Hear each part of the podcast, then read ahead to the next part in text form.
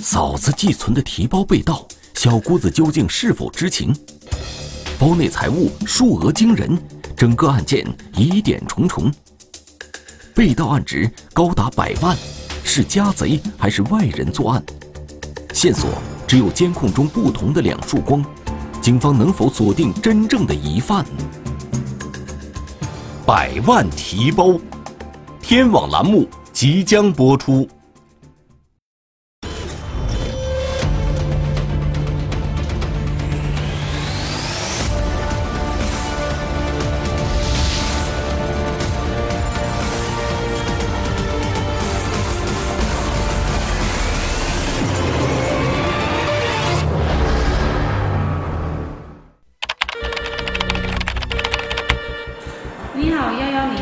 大概是七点五十分左右回到家，我就开门的时候就发现开不了锁，开第二次的时候我就感觉好像有人在里面反锁了，我就感觉不对路，感觉有人还在里面。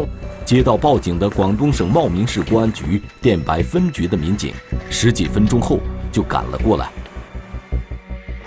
警方到达现场后，先在门外对大门和门锁进行了勘查，没有发现有呃暴力破坏的痕迹，也没有呃发现有技术开锁的迹象。从保护案发现场的角度出发，警方不希望采取暴力破门的方式进入房间。他们向当地消防部门求助，很快，消防人员就携带着专业的设备赶到了现场。消防进去以后，经过确认，呃，那个防盗门确实是在里面反锁了。事主和民警一同进入了现场，屋内并没有别人。民警让陈女士查看一下家里财物损失的情况，结果发现东侧的卧室东西依然摆放整齐，没有明显的翻动痕迹，而西侧卧室却明显被人翻动过，现场十分凌乱。他查看了房间，没有发现呃其他物品被盗。在西侧卧室的地面上，民警提取到了一枚不完整的鞋印，但没有发现指纹和其他痕迹物证。走廊尽头通向主卧室，民警在门口发现几个塑料袋、一些散落的首饰盒和一个被打开的提包。首饰盒，里面还有未被盗走的金银首饰。我们认为嫌疑人在盗窃的时候，失主回来了，嫌疑人匆忙逃离，没有呃来得及把这些财物带走。看到这个提包，陈女士的脸色一下子变得十分难看。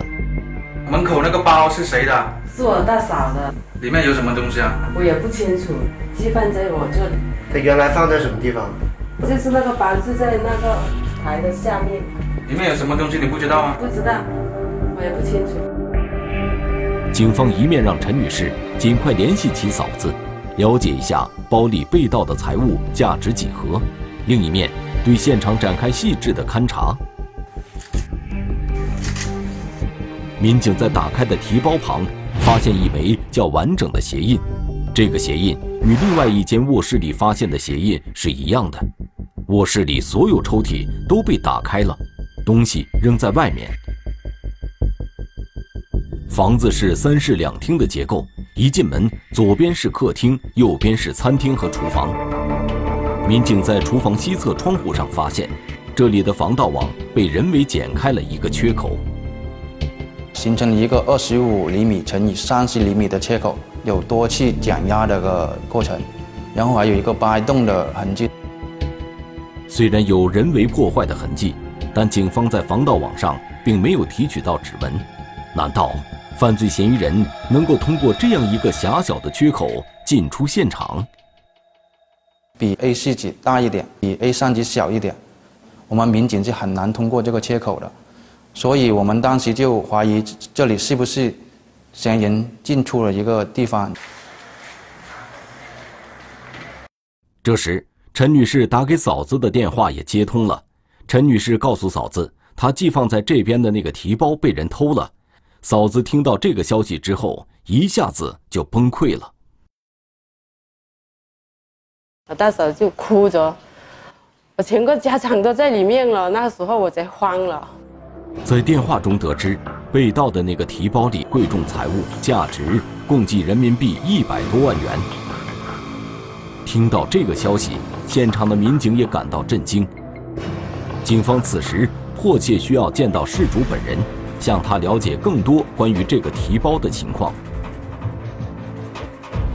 因为整个事件在他们看来有着太多的反常。一个亲戚把一个包放你家里边，还用锁锁上了，应该来说他不可能不告诉他里边是什么东西。作为陈女士来讲，她应该也会问这包里边是什么东西。也许是感受到了在场民警的怀疑，陈女士也变得手足无措。但警方此刻也仅仅是有些困惑，想要解开谜团，还需要通过进一步侦查得到可靠的线索。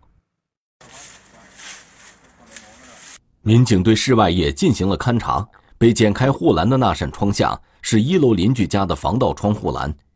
民警对这些护栏也进行了勘查，发现有被人踩踏过的痕迹。随后，民警还在一楼的窗外提取到了一枚鞋印，经比对，与室内发现的足迹特征完全一致。在距现场不远的地面上，民警又找到了两枚烟头，这一系列的迹象表明，这里正是犯罪嫌疑人进出现场的地方。有攀爬的痕迹，房间其他的窗户、防盗网进行勘查，也没有发现，呃，切口破坏的痕迹，可以确定嫌疑人就从这个地方进出现场的。陈女士家房后有一堵围墙，围墙与楼房之间是一条过道，这里很少有人经过。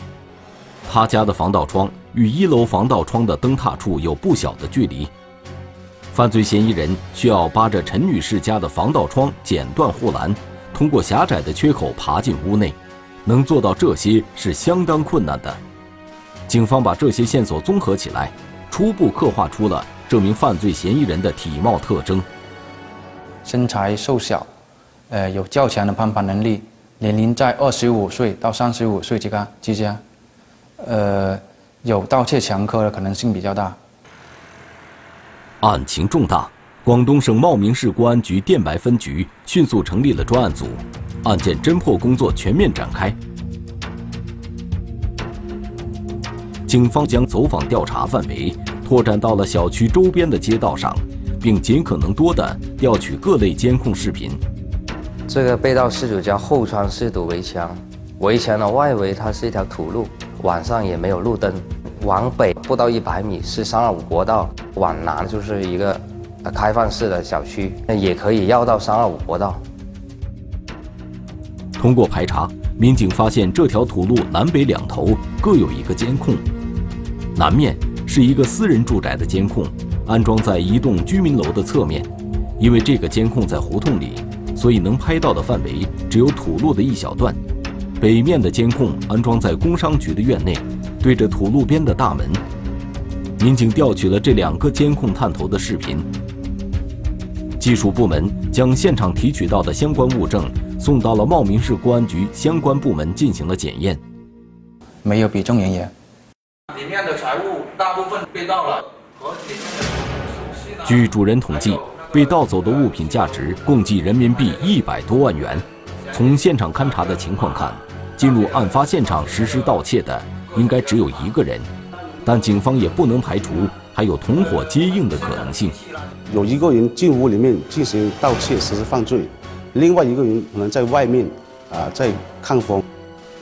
陈女士家房后的土路经常有车辆和人员通过，汽车修理厂也不时有人进出。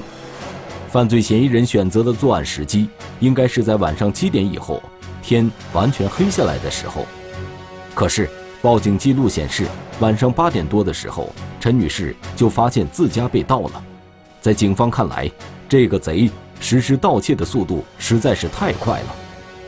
时间很巧合，那个礼钱包放的太随便了，里面有上百万的那个贵重物品。既然他不知道，这个疑点也比较大了。现场勘查的情况也表明，犯罪嫌疑人进屋之后，并没有做大面积的翻动。反而直奔存放嫂子提包的那间卧室而去，选择比较准确的一个房屋进里面盗窃，不能排除是熟人作案。根据大家的讨论，专案组制定了侦查方案，当即派出两组民警，分别对陈女士和其嫂子展开调查，详细了解案发前两人的活动情况。他经常要到外地去深圳那里。据陈女士回忆，过年前她嫂子给她打电话说，春节后要到外地一段时间，有一个包先放在她家让她保管。她哥哥和嫂子是做生意的，经常要到外地出差。这个要求合情合理，陈女士也没多想，直接答应了下来。就在春节前，他嫂子把被盗的那个提包亲自送了过来。有一个拉链的，那个拉链有个锁。据陈女士说，包里面具体是什么东西，她嫂子没有说，她也没有多问。这个包在家里存了有几个月了，她从没有打开看过，根本不知道包里装的是什么东西。警方认为，即使陈女士不知道包里是什么东西，她也不应该把嫂子交给她保管的重要东西随便放在卧室的桌子下面。她是故意而为之的吗？我们家那个衣柜呀，什么都没有锁的，我只能放在我自己睡的房间里面。我要跟他说明这个情况，我也不知道里面是什么东西，我也不知道。要是知道里面有这些东西，我也不敢帮他放在这里了。民警又问到她的丈夫是否知道这个包的情况，案发前有没有什么人来过她家或对别人说过这件事？连我自己都不知道，我老公他们也不知道，也有来过的，在我房间他们也没有进去过的。另一路民警找到陈女士的嫂子赵某，向她了解关于这个提包的具体情况。据赵某反映，她和丈夫经常往来于深圳和电白。儿子和儿媳妇在香港，由于生意和儿子生活上的需要，所以春节前兑换了大量的港币和外币。夫妇要出差，家里没有人住，就没来得及将这笔钱存到银行里，所以就委托他小姑帮他保管。春节前，赵某把这些财物全都装进一个黑色提包里，外面还加了一把小锁，拿到陈女士家交给她。期间，赵某确实没有跟小姑子交代包里都装了些什么，只是跟她说了这旅行袋装的是一些重要的物品。赵某说，他与小姑子的关系一直都很好，又是自家人，比较信任她，所以就将这么重要的东西交给她保管。但赵某也提出了自己的疑问，觉得，呃，把这么重要的物品交给他的小姑。就一顿饭的功夫，怎么就不见了呢？也觉得很奇怪。两组调查结果比对之后，专案组认为陈女士与其嫂子的说法基本一致，本案为偶发入室侵财的可能性上升。民警在监控中寻找案发时间段所有经过这条路的车辆和人员，经过仔细查看，民警发现。在案发当晚八点二十分左右，一辆银色小轿车从陈女士家楼后的土路驶出，驶向了一旁的国道。但是在巷子里面的录像，而没有发现，就说明在案发时间段，可能在案发的现场停留。民警根据他出现在监控画面中的外观，结合其出现在监控画面上的时间，最终锁定了该车的牌照信息。通过该车牌得到该车牌的男子是在案发现场对面的汽车修理厂上班的员工。警方马上找到了司机张某。对于案发当晚的活动情况，张某告诉民警，因为这段时间修理厂的活特别多，他每天晚上都要加班。案发当晚，他正在单位加班，八九点钟才回去。他平时他的车呢，就是停在修理厂的对面那里。张某说的是否属实呢？因为汽修厂内的监控已经损坏，无法通过监控证明他说的情况。民警来到汽修厂，了解案发当晚张某在单位的情况。他的同事，呃，能够证明张某期间是没有离开过的。张某的同事和他一起加班，大概是加到八点半左右，大家才回去的。这就意味着警方可以彻底排除张某的作案嫌疑。但是这一番努力并没有白费，在调查张某的过程中，警方了解到了一条更有价值的线索。据张某回忆，案发当晚，他开车离开单位后，看到一辆小汽车停在前面的路边。因为自己的车开着灯光，他很清楚地看到是一辆红色的小汽车。它的玻璃是呈半开状的，张某就看到车里边是坐着一个男子。因为当时这个土路是没有路灯的，所以他并没有看清楚这个男子的，呃样子，也没有看清楚这个车的车牌号码。得知这个情况，视频组马上在监控中查找这辆红色小汽车，没有。红色的小轿车进入案发现场，也没有离开案发现场。为了查找红色小汽车踪迹，民警又来到案发小区进行走访。我们推测，该红色的小轿车可能是周边的居民停留在案发现场的。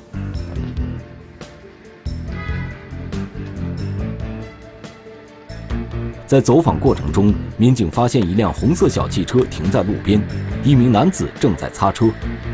经过比对，确认该车正是警方正在查找的红色小汽车。警方当即对其进行询问。他当天晚上把车停到路边，然后在车上拿了东西就回家了。呃，第二天上午才把车开出去的。红色小汽车车主的嫌疑被排除了。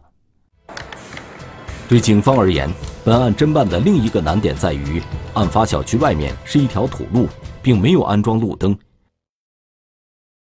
比较昏暗，呃，给案件造成了一定的困难。但这漆黑一片的监控画面，并没有让民警们气馁，他们反倒认为这片没有任何光源的区域，最有可能成为案件的突破口。民警通过细致的查看。在工商局院内的监控中，发现了一个细节。看看这个案发当晚七点二十一分，在门卫室房顶斜对面出现了一束光，之后闪了一下灭了。在案发现场房屋的二楼，二楼的位置进行一个移动，像是在搜寻什么东西，这个信息很可疑。这束光出现的时间与警方判断的案发时间段相吻合，出现的位置正好是被盗事主家后窗的位置。专案组经过充分讨论，对这一情况做出了相应的推断。因为它的光线较小，还有一束的束性的，所以我们判断该灯光是电筒光。我们推测这有可能是犯罪嫌疑人。用电筒光在寻找作案的目标。你看这里闪了一下，嗯，看这个光。就在案发当晚七点二十一分，手电筒的光闪了一下之后，在相同位置只隔了一分钟，又出现了一束微弱的光。它的光印比较大，而且不是很锐的那种。专案组很快就排除了这束光是手电筒的可能性，因为根据日常生活的经验，如果一个人拿着手电走夜路，手电光必然会随着人的步伐上下摆动。可是监控里的这束光虽然微弱，但是指向非常稳定，应该是一辆机动车车灯发出的光。汽车一般有两束光，而且比较亮，这一束光比较暗。光晕比较大，按照我们平常的经验，它就是一束摩托车光。这条路是一条直路，路过的车的车灯不可能照在围墙上，而且亮了一下之后就熄灭了，也没有从这条路驶出，应该是停留在案发现场附近。我们认为它是作案车辆。一束手电筒的光，一束摩托车光，相隔一分钟出现的两束光，能给警方带来怎样的信息？我们认为是一人进去作案，另外一人在外面望风，所以作案嫌疑人应该是两人，作案车辆应该是摩托车。但视频中没有发现犯罪嫌疑人驾驶摩托车进入案发现场的画面。我们推测，该摩托车可能是从巷子那一边的方向过来。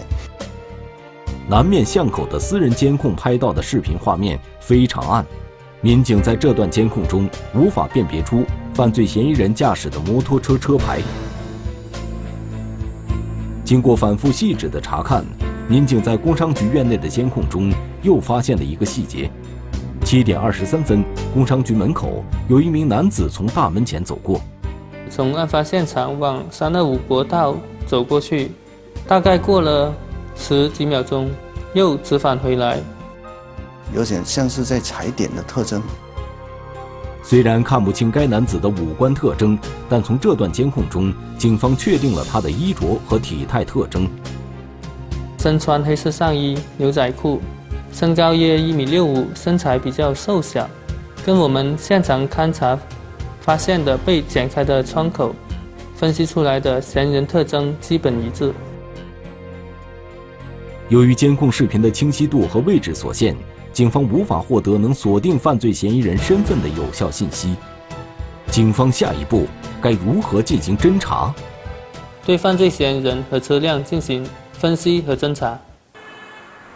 案件已经出现端倪，可是那对姑嫂之间却因为这起案件产生了一些误会。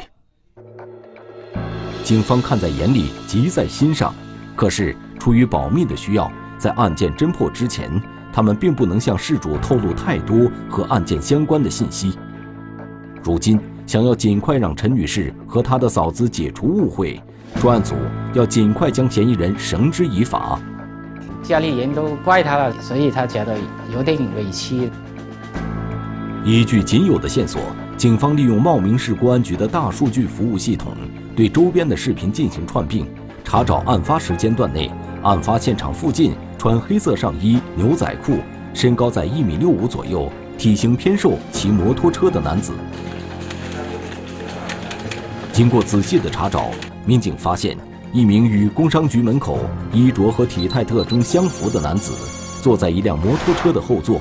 驾驶摩托车的男子戴着一个红色的头盔，车尾号呢就显示为幺幺三三八。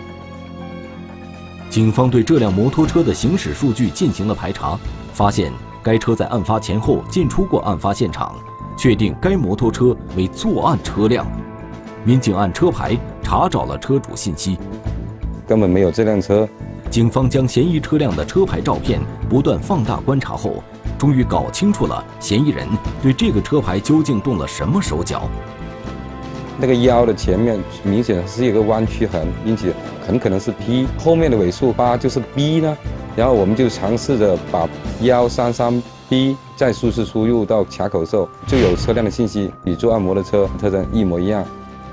民警将真实的车辆牌照信息输入系统，很快就查明了犯罪嫌疑人的身份信息。根据核查出来的信息，我们进行校对。然后对有入室盗窃前科之类的人员综合比对，然后获取嫌疑人的资料。警方比中了犯罪嫌疑人蔡某和黄某，两人都有盗窃前科。其中，黄某因盗窃在2016年被判刑十个月，于2017年刑满释放。工商局门口徘徊的那个男子其实就是蔡某。民警在排查蔡某和黄某案发前一段时间的情况时，发现两人曾于2018年3月1日傍晚。从茂名市区到了电白区某小区，巧合的是，当晚这个小区内也曾发生过一起入室盗窃案。通过进一步排查，民警发现了蔡某和黄某进入该小区的视频，摩托车还有体貌特征是一模一样的，我们就有推断这辆案子也是两人所为。相隔两天，蔡某和黄某就作案两起，如果不能将犯罪嫌疑人及时抓获，这两人还会继续作案。经过侦查，警方掌握了蔡某的行踪，但黄某已经没有了踪迹。专案组决定先抓捕蔡某。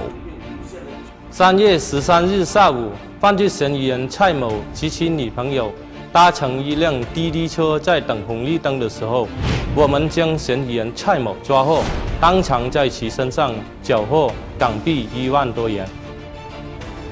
审讯中，犯罪嫌疑人蔡某供述了伙同黄某一起实施盗窃的犯罪事实，并供述了部分赃物藏匿在他和女友的出租屋。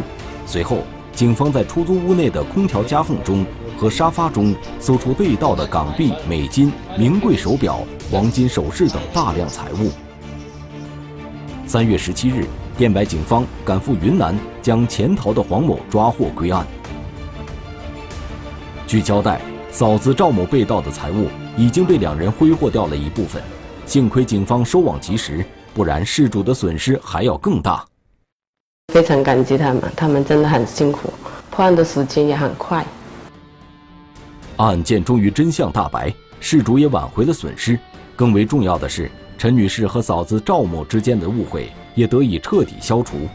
但是，通过本案，嫂子赵某认识到了一个道理：亲友之间如果需要对方帮忙保管大宗财物，还是要事先说明财物价值几何，不能像她那样只把一个上了锁的提包交给小姑子，给自己和对方都平添了不少麻烦。